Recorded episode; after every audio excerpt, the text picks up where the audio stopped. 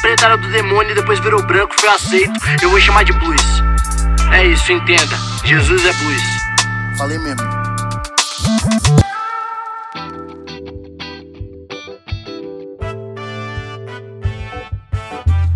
Salve, salve, salve, pecadores, pecadores desgraçados, que só não são desgraçados graças à graça que nos alcançou, amém? Como é que vocês estão?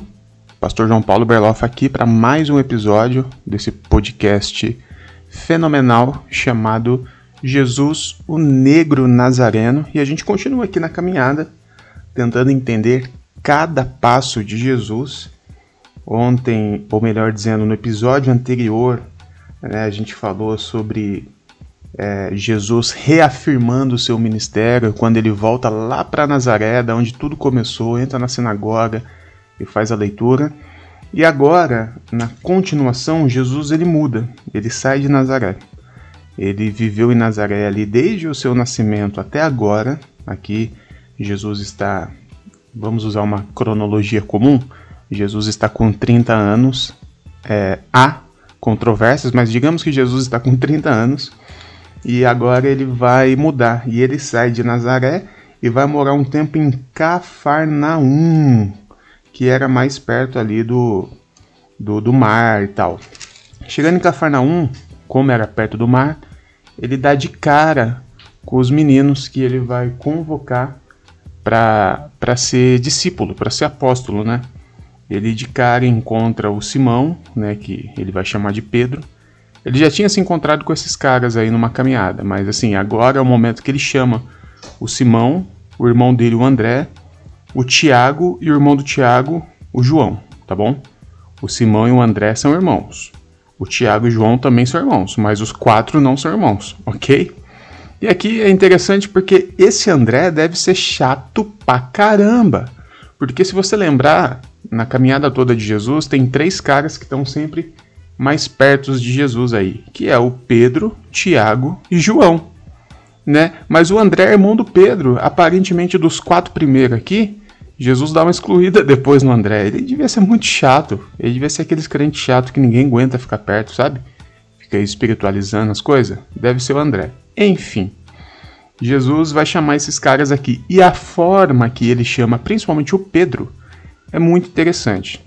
Diz o texto que é de manhã, Jesus está chegando na beira da praia e o Pedro, né, e os meninos tudo, aparentemente eles tinham uma parceria, né, uma empresa aí coletiva.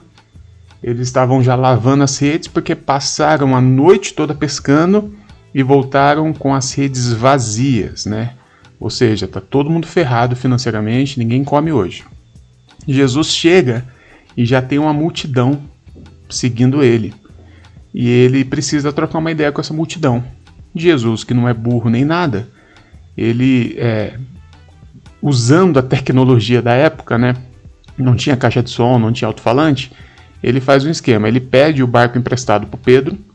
Ele se afasta alguns metros ali da praia, até porque o pessoal estava pressionando ele. E ele usa até a brisa do mar né, para conseguir falar e que todos ouçam.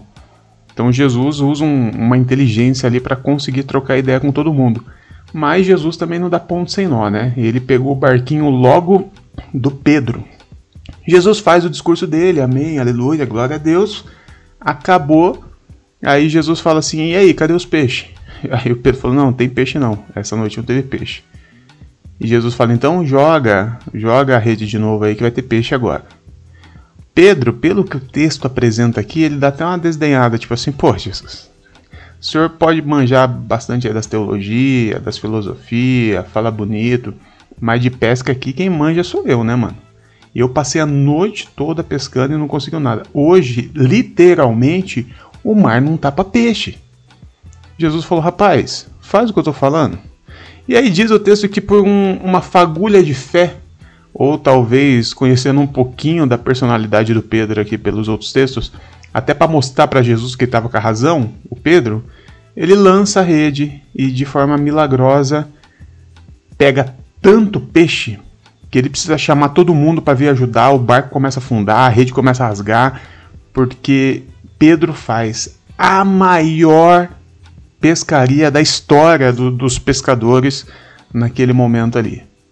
E aí vem todo mundo ajudar, aquela coisa toda. Então, assim, eu não sei se você percebeu, Jesus acabou de prosperar financeiramente o Pedro. Aí, ó. Se eu sou um pregador da teologia da prosperidade, esse aqui é um prato cheio. Porque é o único texto, é, é, a única, é o único momento em que Jesus oferece algo de físico para as pessoas, né? Tirando a parte de dar o pão e o peixe quando está com fome. Mas aqui, Jesus prosperou financeiramente a empresa do Pedro. Ah, esse texto aqui na mão do Edir Macedo é estouro. Isso aqui na mão do Malafaia, ele arrecada 20 mil na noite ali só de, de oferta. Jesus prosperando. Olha aí, quem achou que Jesus não prospera, né?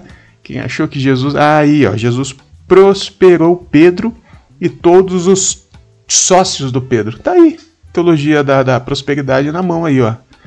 Mas, como nem tudo são rosas e nem tudo são prosperidades, o texto continua, né?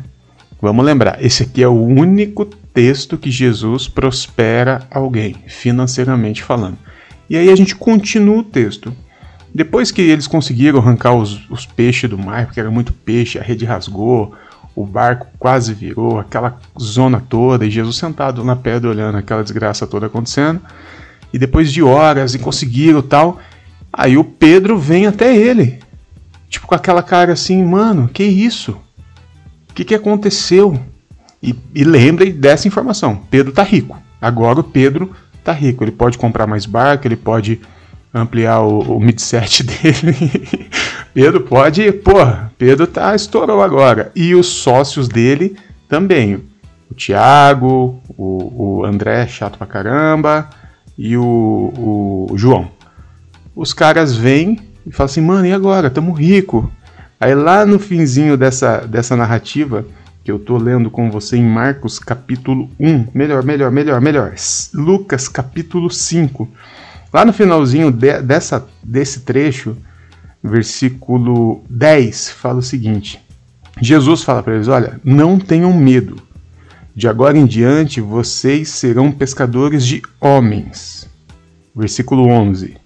Eles então arrastaram seus barcos para a praia, deixaram tudo e o seguiram.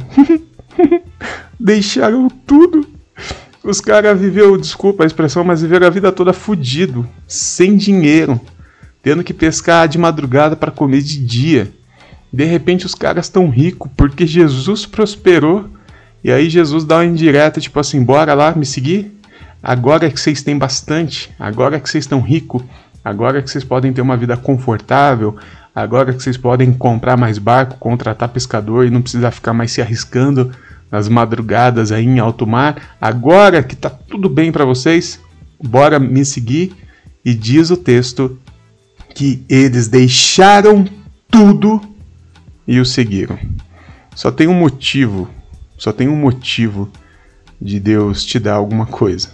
É para que você tenha mais para abrir mão para o seguir.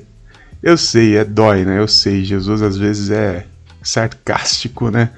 Só tem um motivo para você receber coisas. E esse motivo é que você tenha como abrir mão dessas coisas. Nesse caso aqui, o Pedro largou tudo e seguiu Jesus.